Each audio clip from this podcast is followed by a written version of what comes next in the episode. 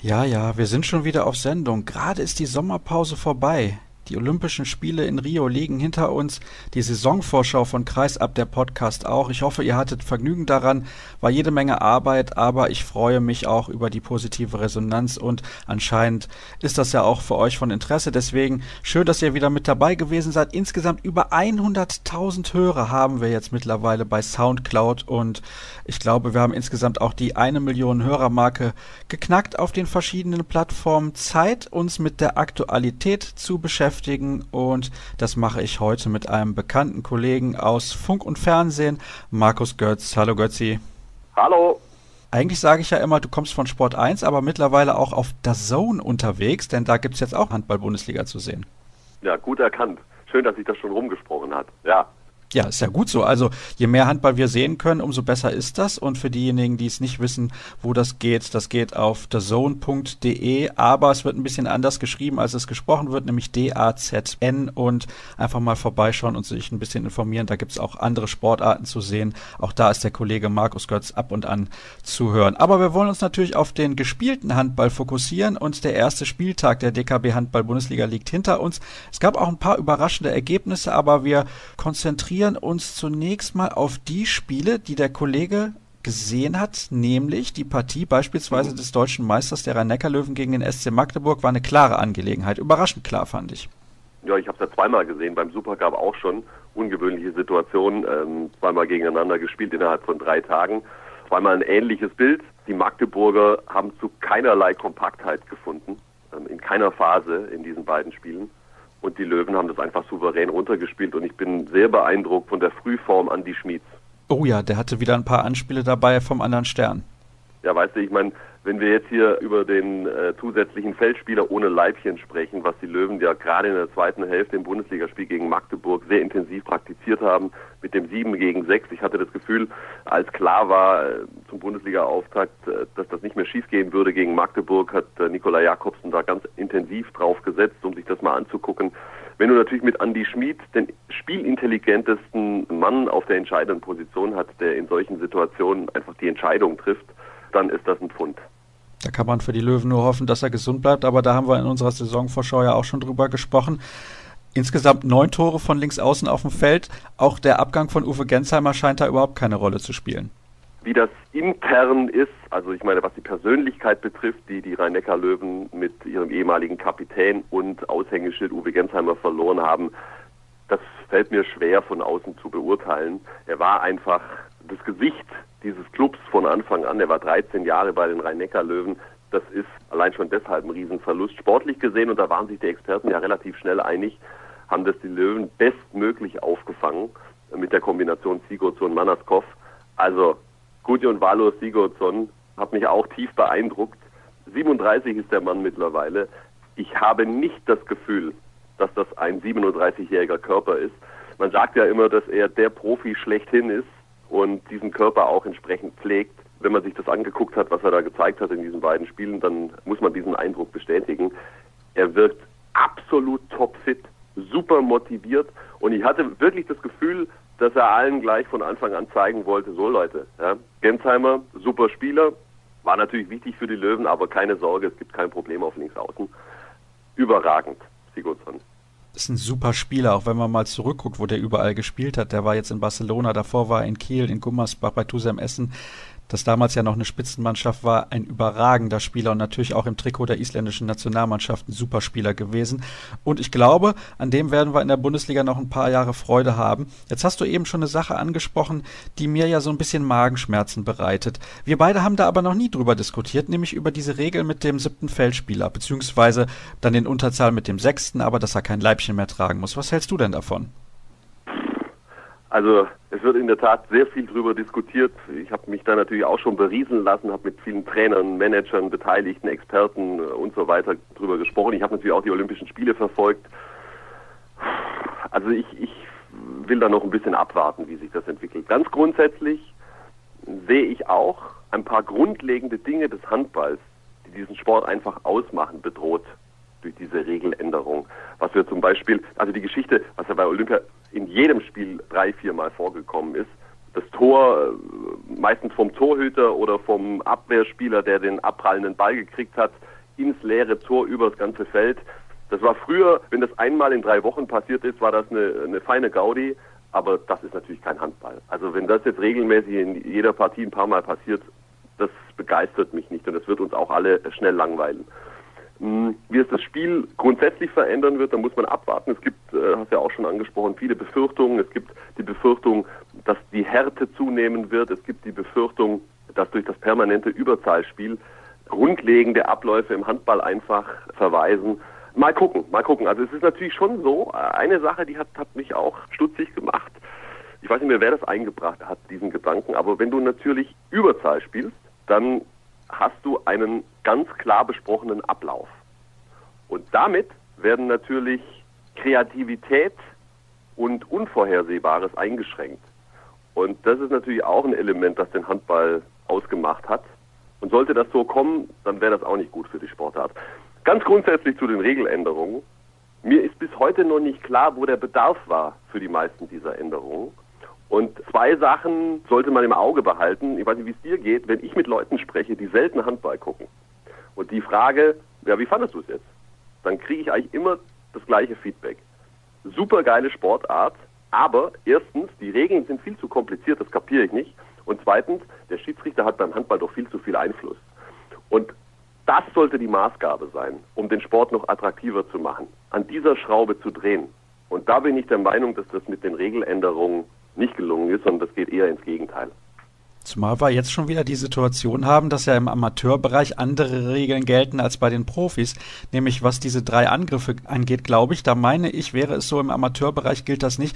Das ist doch auch wieder ein Problem, wenn die Jugendlichen und Kinder es auch anders lernen, als es später im Profibereich benutzt wird. Dem kann ich nichts abgewinnen, muss ich ganz ehrlich sagen. Du sprichst mir da ein bisschen aus der Seele. Ja, äh, auch das ist eine Verkomplizierung. Ja? Wo gilt's, wo gilt's nicht? Wie ist es in der Jugend? Es gilt A-Jugend, Bundesliga gilt, aber alles drunter nicht. Ja? Sehe ich wie du. Das ist unglücklich. Es ist, es ist nicht gut für den Sport. Alles, was den Handball besser verständlich macht, alles, was den Einfluss der Schiedsrichter begrenzt, alles, was es auch den Schiedsrichtern einfacher macht, das ist aus meiner Sicht zu begrüßen. Aber das kann ich nicht erkennen bei diesen Änderungen wäre ja eigentlich bei der Geschichte mit dem passiven Spiel nur die Shotclock die Lösung, weil da kann man Nein. die Schiedsrichter wieder entlasten, oder? Also ich bin kein Nein, Freund der Shotclock, kann ich direkt dazu sagen. Ich bin, ich bin komplett gegen die Shotclock beim Handball.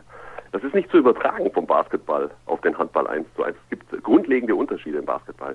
Die Befürchtung, dass der Handball noch mehr verroht über die Shotclock, finde ich absolut nachvollziehbar und berechtigt. Beim Basketball ist es ja so, du kannst dir fünf, ne, du kannst dir vier Fouls erlauben und beim fünften bist du raus.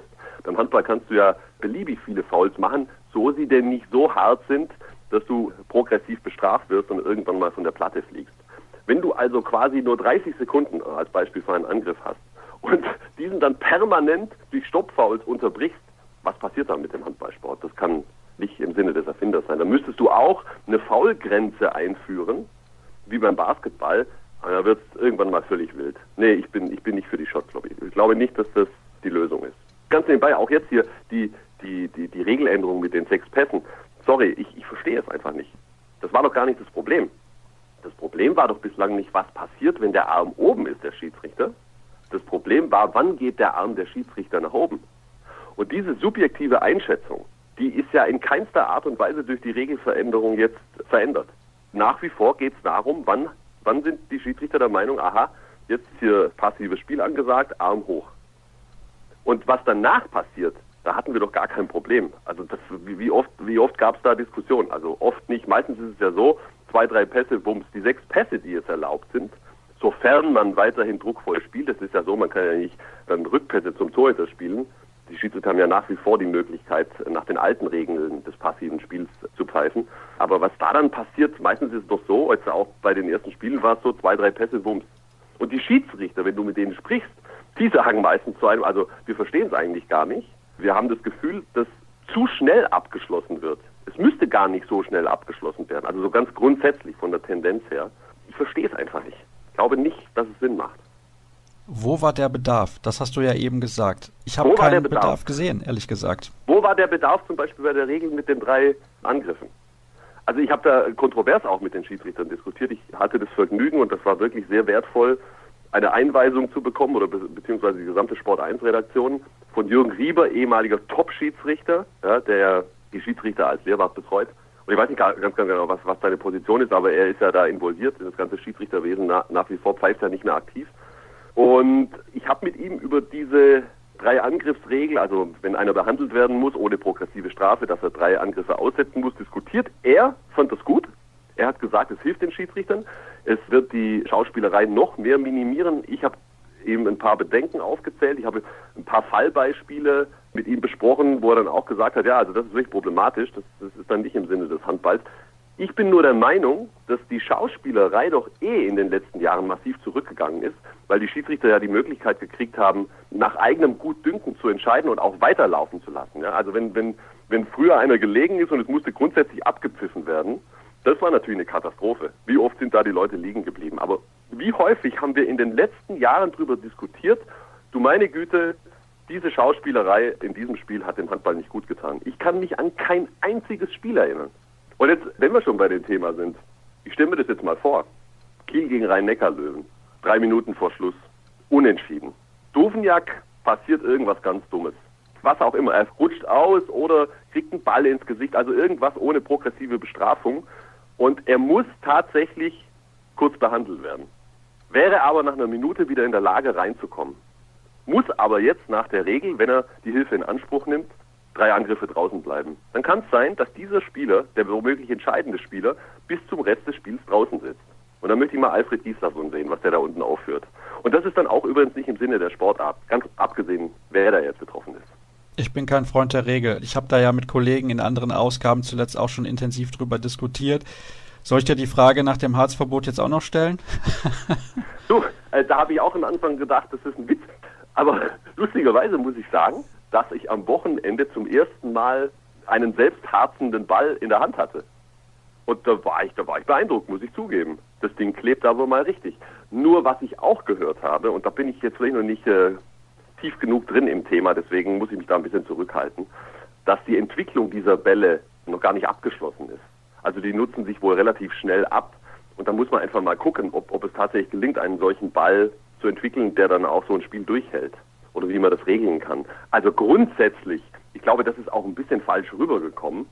Harzverbot, das bedeutet ja nicht, dass man überhaupt keine Klebemöglichkeit mehr hat. Ja? Das wären ja dann selbst klebende Bälle. Also einen Ball völlig ohne Klebezusatz beim Handball, wer sich das ausdenken würde, da müssen wir mal über einen eventuellen Arztbesuch sprechen. Das ist natürlich völliger Mumpitz. Ja, in Basel weiß ich nicht, da müsste es ja eigentlich den einen oder anderen guten Arzt geben. Warten wir ab. Du, also ich weiß ja nicht, wie weit ist das, dieser Prozess? Also, also 80 Prozent der Entwicklung betrifft. sollen bereits abgeschlossen sein. Ich habe scherzhaft ja gesagt, 80 Prozent der Gelder sind bereits geflossen, aber das ist ein anderes Thema. Ich bin der Meinung, wenn das funktioniert, schön und gut. Das Problem ist natürlich vor allem dann, wenn der Ball nass wird, wenn man geschwitzt hat und der Ball ist dann glatt, wird dadurch im Prinzip glatt. Und du kannst ja auch gerade den Jugendlichen, den Kindern, nicht irgendwie sagen, ihr müsst euch alle vier, fünf Wochen einen neuen Ball kaufen, weil der sich abnutzt. Also das halte ich auch für ein sehr großes Problem und ein großes Problem natürlich, dass es mit einem Hersteller gemacht wurde. Ja, Select beispielsweise hat auch so einen Ball entwickelt, aber Molten, der IHF-Partner, bekommt das so halbwegs exklusiv und ah, finde ich schon wieder fragwürdig. Also Kinder, das ist noch ein anderes Thema. Grundsätzlich ist ja so, wenn du, wenn du von Anfang an aufwachsen würdest mit einem solchen Ball, dann wäre es ja noch fair. Dann weißt du ja ganz genau, worauf du dich einzustellen hast. Aber für Spieler, die seit 15 Jahren nur mit Harz spielen und für die es um die Existenz geht, ja, die mitten in ihrer Karriere sind, denen kannst du doch nicht plötzlich sagen, so, ihr müsst jetzt ohne Harz spielen. Das verändert doch das komplette Wurfverhalten. Und abgesehen davon, ob das jetzt sinnvoll ist oder nicht, ist es einfach auch unfair aus meiner Sicht. Ich bin gespannt, ob wir dann irgendwann bei einer WM in zwei Jahren, beziehungsweise zweieinhalb Jahren müsste es dann sein, die WM in Deutschland und Dänemark übrigens, wenn wir dann da ohne Harz spielen, sondern nur mit so einem selbstklebenden Ball, ob wir dann so tolle Dreher sehen und Leger und ob das dann überhaupt noch möglich ist oder ob die Leute, wenn sie aus dem Rückraum werfen, dann den Ball irgendwie verlieren, weil sie nicht mehr richtig zu packen bekommen. Na gut, also da sollten wir noch abwarten. Trotzdem habe ich bislang niemanden gehört, der gesagt hat, das ist wirklich eine richtig, richtig gute Sache. Tja, kommen wir zurück zum Sportlichen. Der der Handball-Bundesligaspieltag hat ja dann noch ein bisschen was hergegeben. Du warst nämlich auch beim Spiel in Stuttgart und hast dir dort die Partie des TVB 1898 gegen den THW Kiel angesehen. Es war ein bisschen knapper, als man hätte denken können. Aber was mir aufgefallen ist, gerade die jungen Akteure, nämlich zu Beginn Nikola Bielik und hinten raus Lukas Nilsson, die auch für die Breite verpflichtet wurden beim THW Kiel, haben insgesamt ein sehr gutes Spiel gemacht. Also das sehr gut würde ich streichen. Ja, gut nicht. Also bei, gut bei, auf jeden ja, Fall. Acht Tore beide, insgesamt. auch billig. Ja, weil, weil Billig einfach auch viel zu viele Fehler gemacht hat. Jetzt muss man natürlich sagen, Nilsson und Billig, 19 Jahre alt beide und beide gelten ja als, oder beide zählen ja zu den Top 5 Talenten in Europa in diesem Jahrgang. Also das ist, das ist die alleroberste Kategorie. Und es war definitiv klug vom THW, die beiden zu verpflichten. Ich freue mich darüber, dass der THW da auch ein bisschen einen Paradigmenwandel jetzt offenbar vollzogen hat in, in jüngerer Vergangenheit und offenbar wirklich auch bereit ist und Interesse daran hat, junge Leute zu entwickeln, ist ja an ein paar Stellen schon gelungen. Mit Winczek, mit Dissinger zum Beispiel und mit Damke, der aus der eigenen Jugend kam und das wird jetzt fortgeführt. Super, aber das ist natürlich die, die oberste Kategorie. Und ich finde es auch stark von den beiden, dass sie sich das zutrauen, mit 19 schon nach Kiel zu gehen. Früher hat man ja gesagt, wenn das einer gemacht hätte, du bist ja verrückt. Und, und es war auch so, denn du hast ja keine Spielzeit bekommen. Hast du ein paar Jahre abgesessen, da gab es ja auch genug Beispiele und dann bist du wieder weitergezogen, aber das hat natürlich deiner Karriere nicht gerade den Schub verpasst. Zwei super interessante Spiele. Alfred Gislason war nach der Vorbereitung vor allen Dingen von Bilek sehr, sehr begeistert. Der hat es wohl super gemacht. Nilsson hat natürlich das Problem, dass er sich bei den Olympischen Spielen gleich im ersten Spiel verletzt hat. Und diese Sprunggelenksverletzung hat er jetzt auch durch die letzten Wochen getragen. Aber was, was der Junge bei der Europameisterschaft für Schweden gespielt hat, da habe ich den zum ersten Mal so richtig wahrgenommen. Da war ich fasziniert. Nilsson hat äh, in der zweiten Hälfte wirklich gute Szenen gehabt. Billig hat super angefangen, dann aber auch viele Fehler gemacht. Und ich genau das, das ist genau das, äh, womit ich rechne. Die Jungs werden, die zeigen natürlich jetzt schon ihr großes Potenzial, aber sie sind natürlich noch nicht in der Lage, und das kann man von einem 19-Jährigen nun wahrlich auch nicht erwarten, in der besten Handballliga der Welt über 40, 45 Minuten am oberen Limit zu spielen. Da sind natürlich noch große Schwankungen da und deswegen finde ich es nicht angemessen, von sehr gut zu sprechen. Die Jungs haben was drauf und ich freue mich echt, dass die beiden in der Bundesliga spielen. Ich muss auch dazu sagen, ich habe nicht das komplette Spiel gesehen, aber insgesamt finde ich, ist dieser Weg, den der THW Kiel einschlägt, genau der richtige. Theo Storm hat zu mir in der ja, letzten Saison auch, ja, Moment, hat zu mir in der letzten Saison gesagt, wir müssen die Talente so jung verpflichten, weil wir sie sonst nicht mehr bekommen. Denn die anderen Vereine in Europa haben ja finanziell dann doch noch andere Möglichkeiten, wenn man an Westbrem denkt, an Kielce oder auch an PSG natürlich, allen voran. Die haben sich ja so ein junges Talent in Sander Sargosen auch gegönnt in diesem Sommer. Also von daher, ich finde den Weg durchaus richtig. Glaubst du, dieser Weg kann in dieser Saison zum Titel reichen? Denn es ist auch oben relativ eng. Flensburg sehr gut gestartet, die Löwen sehr beeindruckend. Kiel hatte Probleme gegen eine ersatzgeschwächte Stuttgarter Mannschaft. Also, wir machen natürlich auch so unsere Spielchen. Und ich habe auch eine Tabelle getippt. Und wenn du jetzt schon so fragst, jawohl, ich habe die Kieler auf Platz 1 getippt am Ende der Saison. Vieles spricht für Flensburg, einiges spricht für die Löwen. Und irgendwie sagt mir mein Bauch trotzdem, es wird der THW machen in dieser Saison ist eine reine Bauchgeschichte. Kann natürlich auch anders laufen. Ja, natürlich haben sie das Potenzial, in dieser Saison schon wieder deutscher Meister zu werden. Warum ich vorhin so ganz kurz insistiert habe, ich finde den Weg des THW Kiel auch gut. Nur möchte ich erstmal abwarten, wie das sich dann tatsächlich in der Praxis darstellt. Also von Jugendabteilung THW sind wir noch ein ganzes Stück weit entfernt. Man muss sich den Kader schon genau angucken. Da sind immer noch 10, 12 Weltklasse-Spieler mit drin. Und wenn ich dann lese, dass Alfred Gislason ganz offen damit umgeht, dass er auch Aaron Palmerson wieder zurückhaben will, und wenn ich dann sehe, dass im rechten Rückraum vier Spieler mittlerweile auf der Payroll äh, stehen beim THW Kiel, dann warten wir doch erstmal ab, ob diese jungen Leute auch tatsächlich die entsprechende Spielzeit in den wichtigen Spielen kriegen. Also der THW ist natürlich auch clever vermarktet in Person von Thorsten Storm und da wird ordentlich getrommelt und der neue Weg des THW, da ist was Wahres dran, aber nochmal, warten wir doch mal ab, wie sich das dann in der Zukunft darstellt. Es ist auf jeden Fall sehr, sehr spannend, wo du jetzt gerade gesagt hast, du hast eine Tabelle getippt. Wen hast du denn auf Platz 16 bis 18 getippt? Das sage ich jetzt lieber nicht. Ha, doch, natürlich, natürlich. Ja, das, das, das, das, du, also ich persönlich erwarte eine spannende Saison und zwar echt eine, eine mega spannende Saison in allen Bereichen in absolut allen Bereichen. Für mich gibt es mindestens sechs, sieben Mannschaften, die gegen den Abstieg spielen. Also Lemgo war ich mir nicht ganz sicher, deswegen sage ich sechs oder sieben. aber nach dem Auftakt, man soll nicht nach einem Spiel da jetzt schon zu viel draus schließen, aber ich meine im Pokal gegen Lübeck raus und erstes Spiel zu Hause gegen Minden verlieren, das ist jetzt nicht so optimal, wenn man auch über die Rivalitäten vor Ort Bescheid weiß. Sechs, sieben Mannschaften mindestens und ich sehe jetzt nicht die dramatischen Leistungsunterschiede. Also das zu tippen ist auch ein bisschen Babonk. Ja, ja, ich, das, das kann ich dir sagen. Ich, ich, ich mache mir sehr große Sorgen über meine Balinger in dieser Saison. Und übrigens ganz nebenbei, den BHC, den du ja so heiß und innig liebst, den sehe ich auch sehr gefährdet. Oh, heiß und innig liebst. Ja, das vielleicht ein bisschen übertrieben, aber ja, natürlich freue ich mich, wenn ich nicht so eine weitere Anreise zum Bundesligaspiel habe. Das kann ich offen und ehrlich zugeben. Wenn ich sage meine Balinger, meine ich natürlich meine, meine schwäbischen Sympathien. Ich habe aber durchaus auch Sympathien mit den Stuttgartern und diesem Projekt. Das, das gefällt mir auch ganz gut. Also nicht falsch verstehen. Nein, nein, um Gottes Willen, man darf ja auch durchaus einen Herzensverein haben, so ist das nicht. Also ich finde das, das würde ich aber auch schlimm. mal so also, sagen. Und Na, aber Baling ist nicht Baling ist nicht mein Herzensverein. Ich, ich habe nur Sympathien in diese Richtung immer schon gehabt. Ich finde das auch sympathisch, wenn solche Clubs in der ersten Liga spielen und sich auch über Jahre halten können. Das habe ich in der Vorschau-Sendung ja auch schon gesagt, denn Baling, das ist so ein kleiner Club, so ein gemütlicher Club. Trotzdem machen die seit Jahren gute Arbeit. Ich mache mir nur wirklich Gedanken mit einem häufig angeschlagenen Pascal Hens, der auch nicht defensiv agieren kann, zum Beispiel auf der halblinken Position, wo man in der letzten Saison noch Fabian Böhm und Olivier Neokas hatte. Das ist schon ein anderes Kaliber plötzlich jetzt. Also wir wollen jetzt nicht den Kader im Ganzen auseinandernehmen von Balingen. Ich kann dazu nur sagen, dass sich mir diese Kaderzusammenstellung nicht restlos erschlossen hat auf, auf vielen Positionen.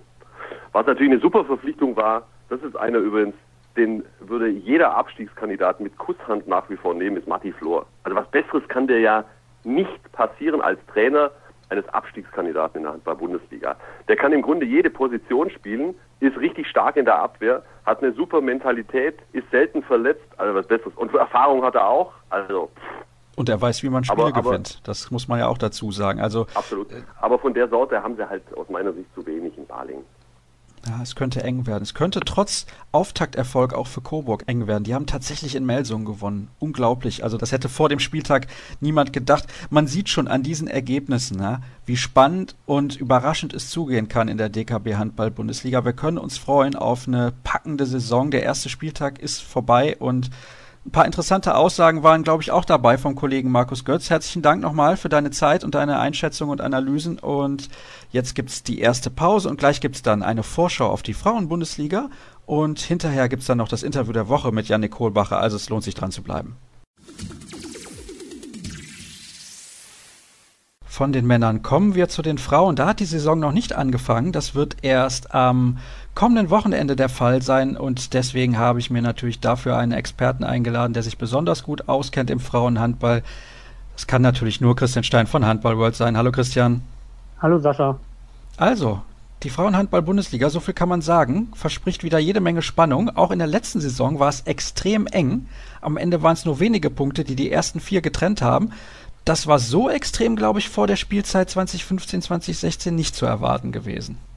Ja, es war so nicht zu erwarten gewesen, dass es so eng werden würde. Wobei man sagen muss, die Mannschaften, die jetzt am Ende oben gestanden sind, die hat man letztendlich auch da oben erwartet gehabt. Bietigheim und Metzingen hatten noch ein bisschen ihre, ihre Schwankungen in der Saison gehabt und sonst wäre da auch durchaus noch mehr möglich gewesen. Ich glaube auch, dass wir das in dieser Saison dann sehen werden. Und der Thüringer HC und der HC Leipzig, die haben gegenüber den Vorjahren halt dann auch nicht mehr dieses Niveau im Kader halten können, was sie früher mal an den Tag gelegt haben. Also von daher hat sich die Liga da ein bisschen letzte Saison angeglichen. Und wir können mal sehen, ob sich die Entwicklung weiter dahin bringt, dass wir jetzt vom Osten der Republik vielleicht eher den Meister dann im Süden suchen.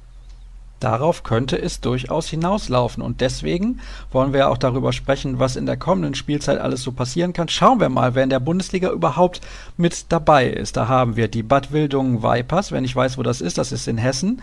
Dann haben wir Borussia Dortmund, den Buxtehuder SV, frisch auf Göppingen, den HC Leipzig, die HSG Blomberg Lippe, die Neckarsulmer Sportunion, die SG BBM Bietigheim, den SVG Celle, den Thüringer HC, Bayer Leverkusen, TuS Metzingen, TV Nellingen und den VfL Oldenburg. Es wird immer südlastiger in der Bundesliga, immer mehr Mannschaften, gerade aus Baden-Württemberg.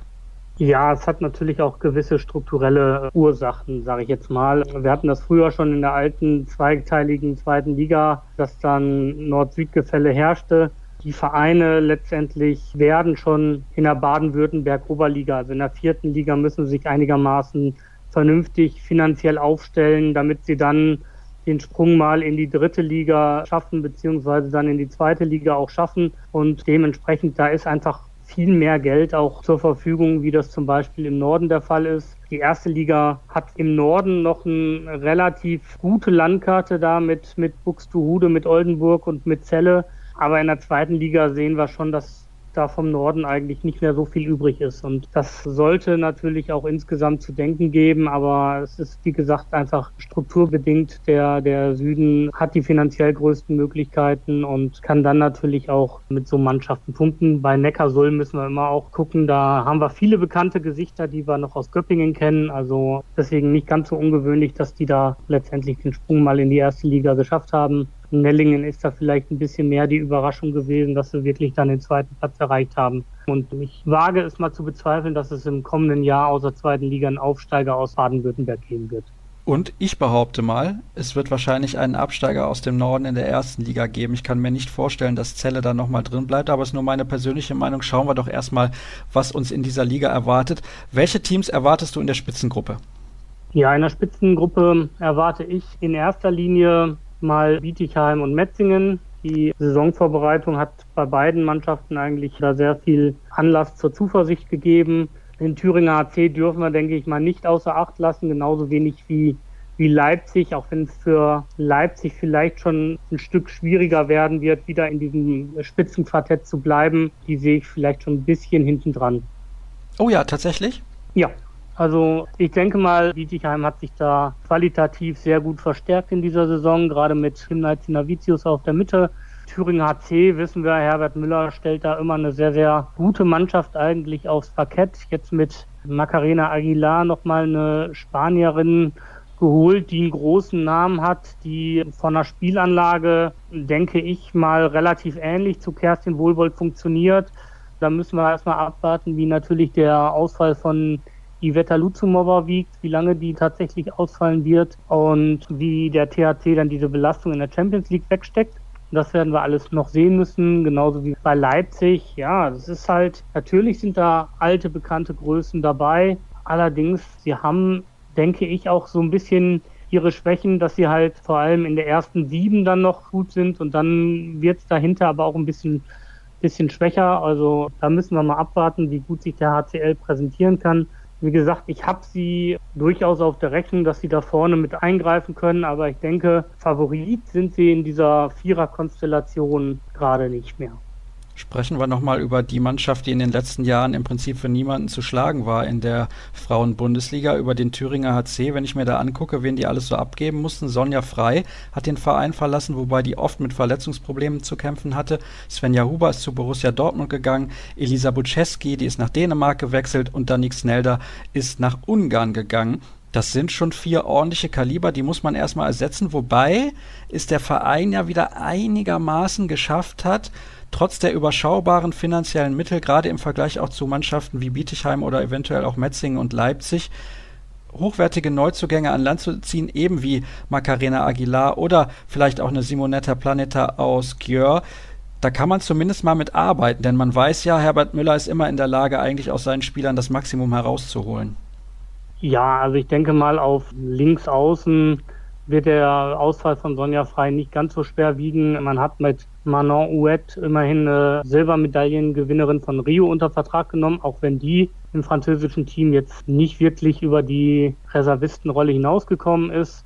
Maria Kiedrowski ist eine bekannte Größe für die Bundesliga, kam aus Celle, hat aber früher auch in Göppingen und in Leipzig schon gespielt. Also denke, das ist eine, eine ganz bekannte Größe. Gespannt sein dürfen wir auf Annika Niederwieser, mal wieder eine Italienerin, die wir in der Liga haben, nachdem wir in Dortmund da schon mit Rafika Etaki aktuell besetzt sind. Und Planeta wird man sehen müssen. Also ich erinnere mal daran, dass Anna Groß damals auch mit entsprechenden Vorschusslorbeeren aus Gjör gekommen ist und diese Hoffnungen sich beim THC sich aus meiner Sicht nicht unbedingt erfüllt haben. Aber letztendlich ist es da auch immer schwer, da den Platz hinter Katrin Engel dann qualitativ hochwertig zu besetzen. Das werden wir sehen müssen, wie sie sich macht. Für mich der schwierigste Ausfall wird wirklich sein Danik Snelder da sehe ich eigentlich nicht, dass da irgendwas in der Hinsicht nochmal ergänzt wurde. Klar, eine Krina Pintea kann diesen ja, Bad Guy in der, in der Abwehr irgendwie dann auch geben. Michael Schmelzer ist dann die offensive Variante. Aber ich glaube, so insgesamt ist es nur sehr schwierig zu ersetzen. Die Rolle, die Snelda hatte, gerade auch im Standing von der Mannschaft her als Führungsspielerin, das ist der Verlust, der, glaube ich, dem THC so richtig schmerzt.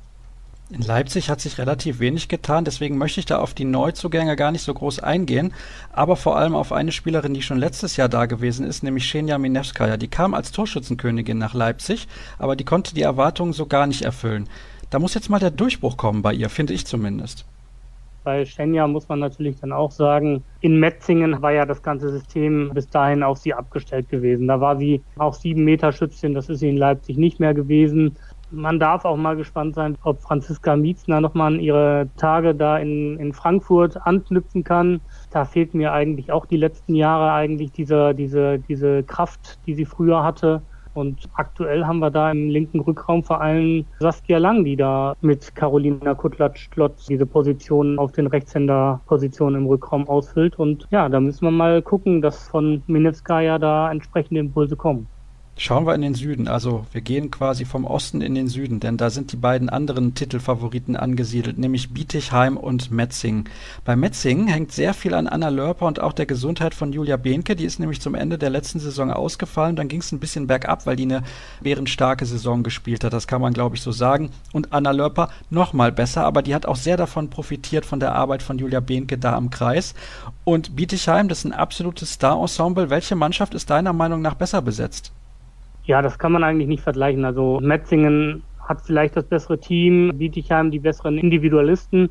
Und wenn es Bietigheim gelingt, wirklich da zu einer Einheit zu werden und ein richtiges Team zu sein, dann kommt an dieser Mannschaft eigentlich im Titelkampf keiner dran vorbei. Im Tor ist man, denke ich mal, hochklassig besetzt. Ja, also welcher Trainer kann schon fünf erstligataugliche Torhüterinnen für sich verbuchen? Ja, mit Tess Wester haben wir jetzt bei Olympia gesehen, was sie, was sie kann mit den Niederlanden. Valentina Salamanca ist zurück in der Bundesliga, die früher schon in Leverkusen ganz starke Leistungen gezeigt hat mit Selina Meissner ist da aus dem Norden der Republik wirklich ein sehr, sehr vielversprechendes Torhüter-Talent noch gekommen. Das geht ja auf dem Kader so weiter. Also auf den Außenbahnen. Brasilianerin Fernanda Franza da Silva hat bei Olympia stark gespielt. Dann die Holländerin Martinez Metz und Angela Malestein haben eigentlich auch in Rio zu überzeugen gewusst. Und ja, jetzt im Rückraum Kim Navicius, Rückraum rechts Susan Müller, am Kreis auch dann noch haben wir mit Hanna Ittering und Antje Launroth zwei wirklich starke Spielerinnen.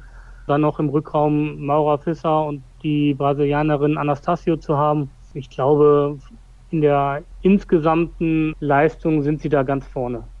Dann gehen wir mal von den Titelfavoriten zu den Kandidaten für die internationalen Plätze, beziehungsweise für die dahinter. Das weiß man ja vorher immer nicht, wie viele denn international an den Start gehen können in der darauffolgenden Saison, wobei es eher unwahrscheinlich, dass eine deutsche Mannschaft einen Europapokal gewinnt.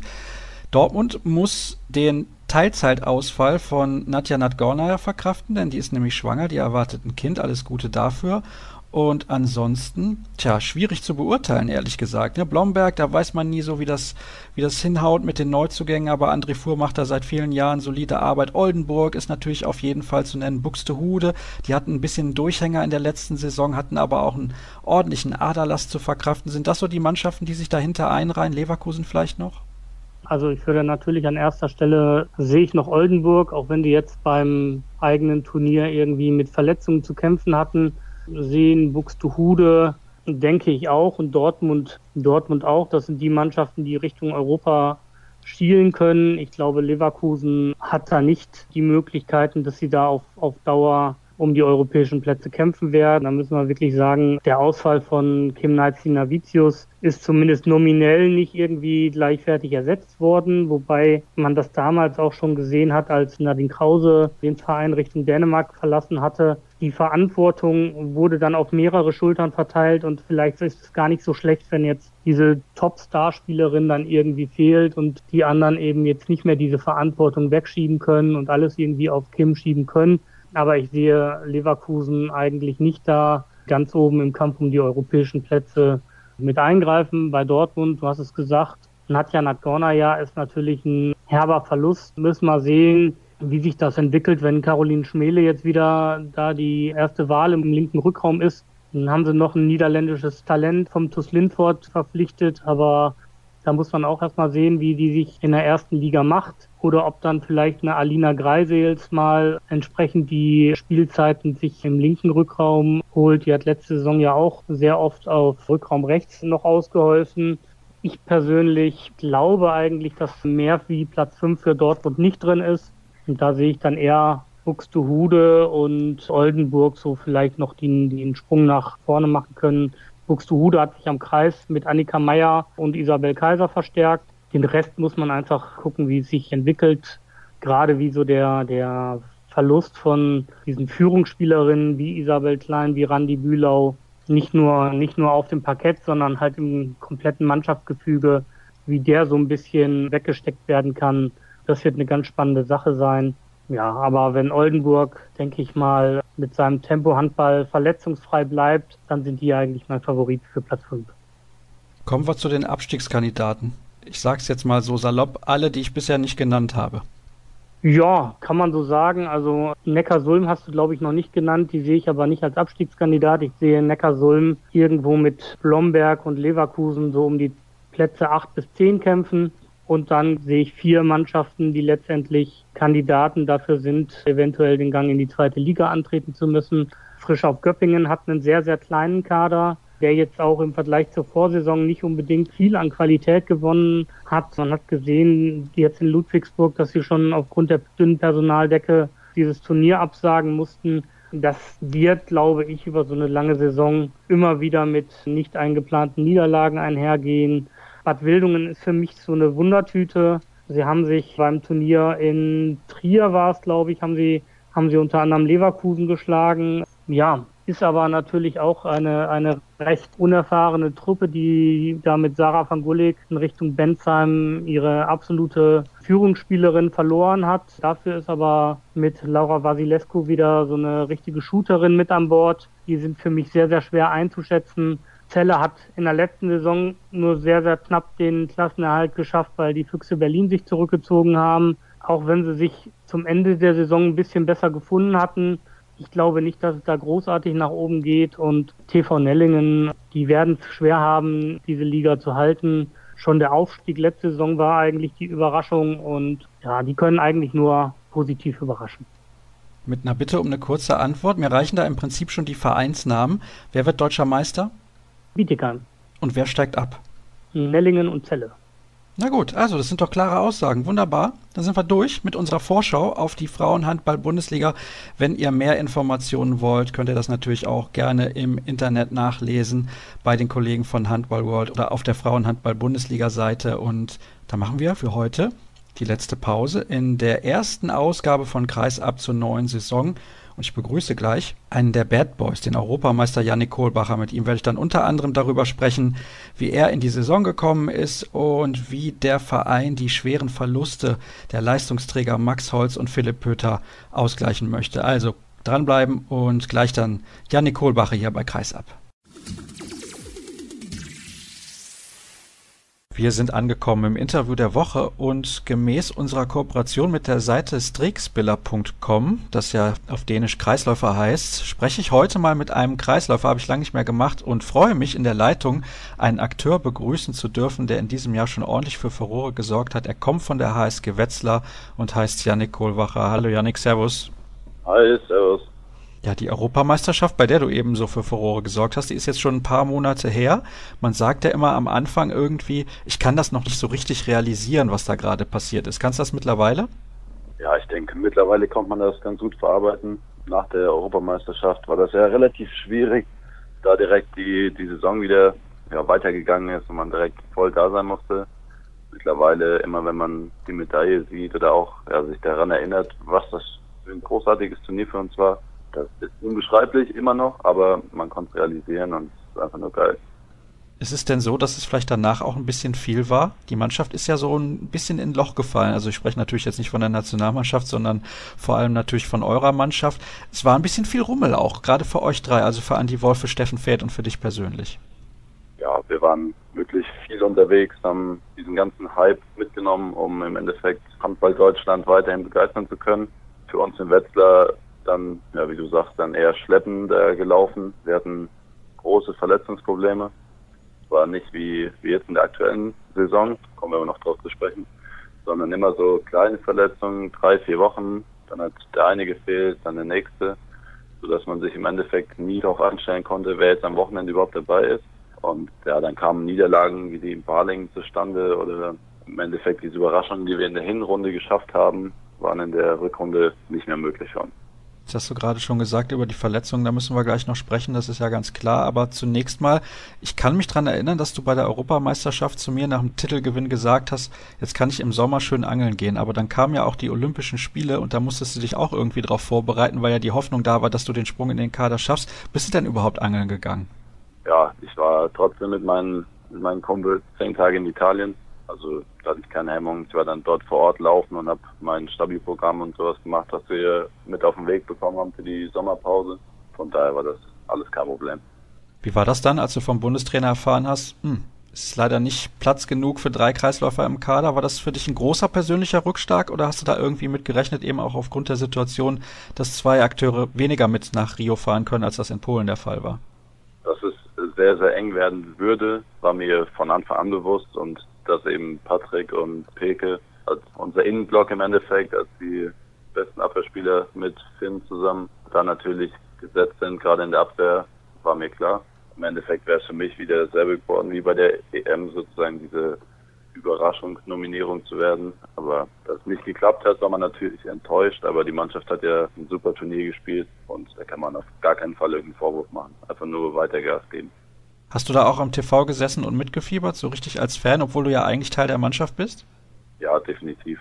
Also ich hatte auch während des Turniers mit mit ein paar Spielern Kontakt gehabt und immer so ein bisschen kommuniziert, wie es denn läuft und die Spiele natürlich auch alle verfolgt. Also was die Mannschaft da in den letzten Monaten geleistet hat, eben erst bei der Europameisterschaft und dann hinterher bei den Olympischen Spielen in Rio, das war schon ganz, ganz großer Sport. Wie sehr hat sich das irgendwie auf dich persönlich auch ausgewirkt? Wir haben ja da eben schon drüber gesprochen, es gab einen großen Hype direkt nach der Europameisterschaft. Erkennen dich jetzt mehr Leute auf der Straße? Ja, auf jeden Fall. Ich sag mal, ähm, wenn ich hier irgendwo in der Region Gießen-Wetzlar unterwegs bin, wie aber auch zu Hause, in Heidelberg, dann wird man schon viel erkannt. Das ist natürlich nicht ganz über den Fußballern, da muss man realistisch bleiben, aber auf jeden Fall doch ein deutlich größerer Bekanntheitsgrad. Ist vielleicht auch besser so, dass es nicht so ist wie bei den Fußballern, oder?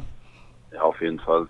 Ich bin, also ich persönlich bin eher eine Person, die das für sich selbst klärt und nicht so im Rampenlicht stehen muss. Von daher kommt mir das so ganz gelegen. Kommen wir mal auf die aktuelle Saison zu sprechen. Wir haben es eben schon ein bisschen angedeutet. Jetzt mal abgesehen von diesem Auftaktspiel gegen die Füchse Berlin, das ihr verloren habt in heimischer Halle, gab es zwei Hiobsbotschaften direkt vor Saisonbeginn. Erstmal hat sich links außen Max Holz das Kreuzband gerissen, leider auch schon zum zweiten Mal in seiner Karriere. Und Philipp Pöter, euer Neuzugang aus Leipzig, der steht wegen Herzproblemen erstmal nicht zur Verfügung und man weiß auch gar nicht, wie lange. Wie sehr nimmt das einen als Mitspieler eigentlich mit? Ja, das sind zwei super Typen. Mit Max habe ich in Großwaldstadt schon zusammengespielt. Gegen Pippo spiele ich auch schon seit vier, fünf Jahren. Und gerade jetzt, wo man eben diesen engeren Draht noch hat, wo man mit Philipp Pöter jetzt die Vorbereitung zusammen gemacht hat und der wirklich ein super, super Typ ist, das beschäftigt einen natürlich auch erstmal. Und das ist unheimlich schade für die, für die Person. Und für Max ist natürlich mit seinem Kreuzband das zweite Mal ist sehr ärgerlich. Aber ich denke, er wird auf jeden Fall umso stärker wieder zurückkommen. Hat man ja jetzt letzte Saison gesehen, nachdem er nach seiner ersten Kreuzbandverletzung zurückkam. Das lief ja super. Das lief allerdings super. Hast du dir aber jetzt da in den letzten Tagen vielleicht auch für dich persönlich ein bisschen mehr Gedanken gemacht? Ich weiß gar nicht, studierst du noch nebenbei oder machst du irgendwas noch neben dem Handball, dass du überlegst, ja, da muss ich vielleicht auch ein bisschen Fokus vom Handball wegnehmen, um da meine Zukunft irgendwie abzusichern? Ja, auf jeden Fall. Also ich mache ein Fernstudium auf BWL und Sportmanagement, um eben genau für die Fälle mein, mein zweites Standbein zu haben. Ich bin jetzt im Juni nächstes Jahr fertig damit. Das heißt, ich habe das schon mal aus dem Hinterkopf, habe mich aber natürlich gerade in der Phase noch intensiver damit befasst, dass ich wirklich da nochmal geschaut habe, ob ich das alles so hinbekomme, dass ich mein Studium da abschließen kann. Aber das, das sieht soweit sehr gut aus. Kommen wir nochmal auf deine Position zu sprechen, nämlich die Kreisläuferposition. Das habe ich am Anfang der Sendung ja auch schon so gesagt. Wir kooperieren ja mit der Seite streakspiller.com und deswegen möchte ich da auch in dieser Saison den ein oder anderen Fokus drauf legen. Das Kreisläuferspiel, glaubst du, das verändert sich oder wird sich massiv verändern dadurch, dass man jetzt immer mit einem theoretisch siebten Feldspieler agieren kann? Ja, ich denke, das ist erstmal dieses Neue im Handball, dass man mit dem siebten spielen kann. Aber ich denke, die Zukunft des Handballs liegt trotzdem weiterhin bei, bei sechs Spielern. Ich denke, dass einfach nur diese, diese zusätzliche Option eben in Unterzahl mit einem Spieler mehr zu spielen, der eben nicht gekennzeichnet sein muss, sodass jeder rausrennen kann. Aber ich denke nicht, dass es dann gerade über lange Sicht, über langen Zeitraum gesehen Mannschaften gibt, die dann mit sieben Spielern dauerhaft agieren. Also du glaubst im Endeffekt, das hat gar keine Auswirkungen auf dich als Kreisläufer? Im Endeffekt nicht. Selbst wenn man mit sieben Feldspielern spielen würde, dann hätte man zwei Kreisläufer. Magdeburg hat das jetzt sehr gut gemacht in der Vorbereitung. Aber dann bleiben im Endeffekt die Spielzüge auch ähnlich. Dann spielt man trotzdem Kreisläufer holen, wie auch immer man das nennen möchte. Dann bleibt eben ein Spieler einfach stehen und der andere läuft durch. Also im Endeffekt verändert sich kaum was. Du bist ja eher ein kleinerer Typ Kreisläufer. Deswegen gibt es für dich da irgendwelche speziellen Übungen, die du machen musst im Training, um daraus für dich persönlich einen Vorteil zu ziehen? Ist das anders als bei anderen größeren Kreisläufertypen? Ich denke, mein Vorteil ist eben, ja, wie du gesagt hast, nicht die, die hohen Anspiele über die Deckung. Dafür ist es bei mir, wie mir auch eigentlich tagtäglich gesagt wird im Training, umso schwieriger, um mich rumzulaufen, um eben ja, ein flaches Anspiel zu verhindern. Ja, demnach gerade, ich arbeite viel mit dem Körper, mit einem tiefen Schwerpunkt eben größere Akteure nicht so haben. Da ist ja auch ein Akteur, der das macht, Raphael Baena von den Rhein-Neckar-Löwen. Der hat einen ähnlichen Spielstil wie du.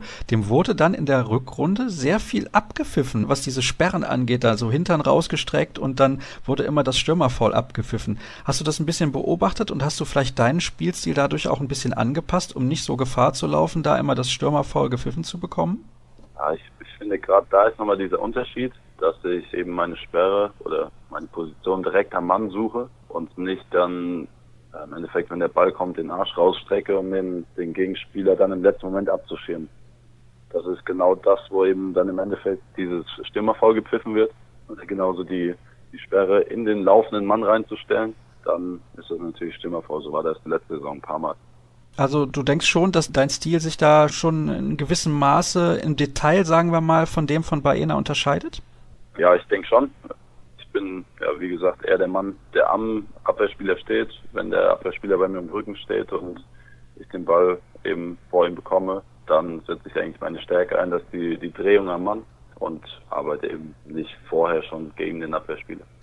Sehr, sehr interessant auch für diejenigen, die sich ein bisschen intensiver mit dem Handball beschäftigen, so eine Ansicht mal zu hören. Ja, ein Thema, was natürlich auch gerade für die Kreisläufer sehr, sehr wichtig und interessant ist, sorgte in den letzten Tagen für ordentlich Gesprächsstoff. Es soll demnächst ohne Harz gespielt werden. Wie beurteilst du das gerade für dich als Kreisläufer? Das sehe ich mit, mit gemischten Gefühlen. Uns als Kreisläufer bietet das natürlich nicht mehr die Möglichkeit, unbedingt den Ball mit einer Hand fangen zu können oder noch mit zwei Fingern, wenn man gerade so drankommt. Allerdings ist bei uns der Vorteil, wir müssen nur von, von sechs Metern werfen und nicht von neun, zehn oder wie auch immer. Demnach ja, gibt es eben die, für uns diesen einen Vorteil und eben den Nachteil, die Bälle nicht so richtig fangen zu können.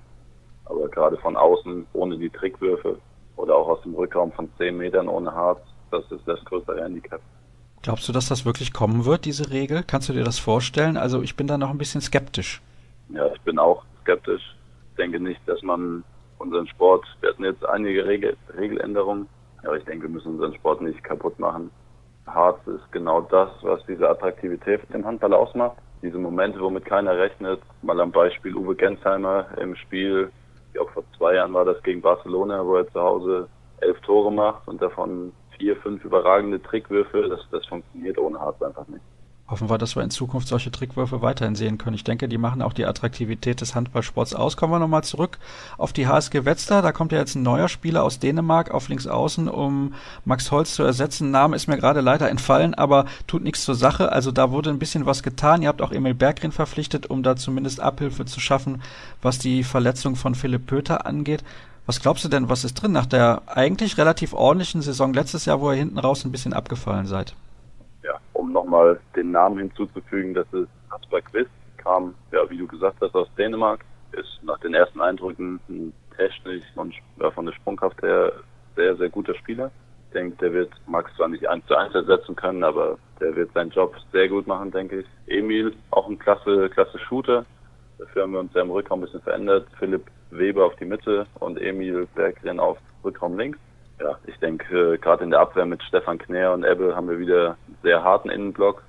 Bei uns ist eben letztes Jahr der Faktor Steffen Feeth und Sandy Wolf da gewesen, der, der jetzt eben ja, nicht mehr da ist. Demnach müssen wir abwarten. Wir haben eine sehr gute Vorbereitung gespielt, haben Melsungen zweimal schlagen können, die ersatzgeschwächt waren. Magdeburg haben elf Spiele gehabt, elf gewonnen, haben im Pokal beide Spiele gewonnen und natürlich jetzt unseren Liga-Auftakt gegen Berlin verloren. Demnach müssen wir mal schauen. Aber eine starke Berliner Mannschaft, oder was war dein Eindruck? Doch, definitiv. Das sind für uns jetzt Berlin, dann morgen Kiel, sind für uns ja keine Pflichtpunkte im Endeffekt. Bei uns steht dann am Samstag so 100 Prozent, wenn wir in Balingen spielen. Die Woche drauf dann in Hannover. Das sind die Spiele, wo wir dann punkten müssen. Alles andere ist nur Bonus. Aber es sollte trotzdem möglich sein, so äh, zwischen Platz 8 und 12 wieder ins Ziel zu kommen. Das erste Ziel ist denke, wie jedes Jahr erstmal der Klassenerhalt sicher zu machen und je nachdem, wie, wie es dann läuft, kann man wie letztes Jahr dann schauen, wie weit die Reise nach oben geht. Ich denke auch, dass wir, wie du gerade gesagt hast, uns da irgendwo eingliedern können. Also erstmal kleine Brötchen, die in Wetzlar gebacken werden, aber aufgrund der Verletzungsmisere natürlich durchaus verständlich. Ich danke dir recht herzlich, Yannick, für deine, für deine interessanten Antworten, auch gerade was das Kreisläuferspiel betrifft. Das ist ja durchaus ein bisschen komplexer, als viele das glauben, denn man steht da nicht einfach nur im Kreis rum, sondern da gehört ein bisschen mehr dazu. Und ich bin mir auch sicher, dass wir in den nächsten Jahren von dir noch einiges erwarten können. Das war's mit Episode 116 von Kreisab. Und wenn ihr die Zeit habt, dann könnt ihr auch gerne auf facebook.com slash kreisab oder bei Twitter at kreisab.de vorbeischauen. Ich sage auf jeden Fall danke fürs Zuhören und nächste Woche sind wir mit Episode 117 wieder für euch da. Bis dann.